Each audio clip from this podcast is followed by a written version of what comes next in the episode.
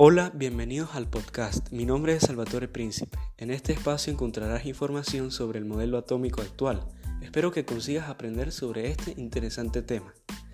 El modelo atómico actual fue desarrollado durante la década de 1920, principalmente por Schrödinger y Heisenberg.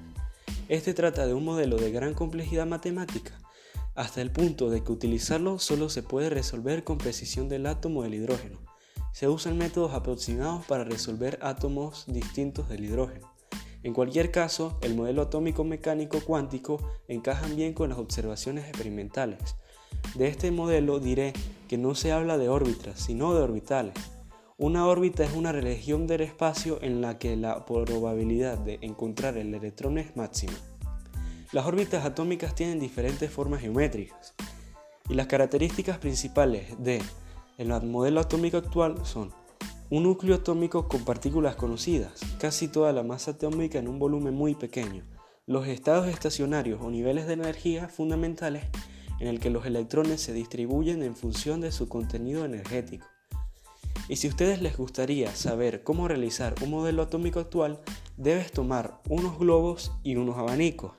Luego los atas por los nudos para que todos salgan de un mismo punto.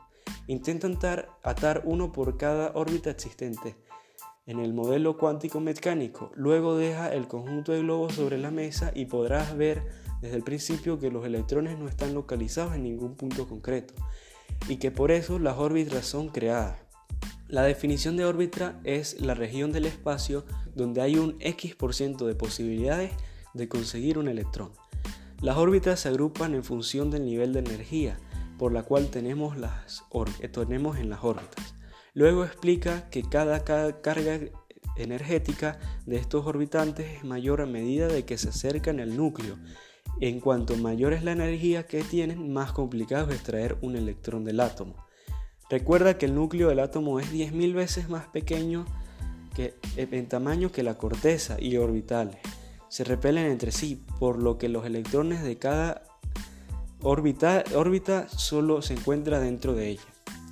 Y bueno, aquí finaliza mi podcast. Espero que haya sido de tu agrado y lo más importante, que hayas aprendido sobre este interesante tema.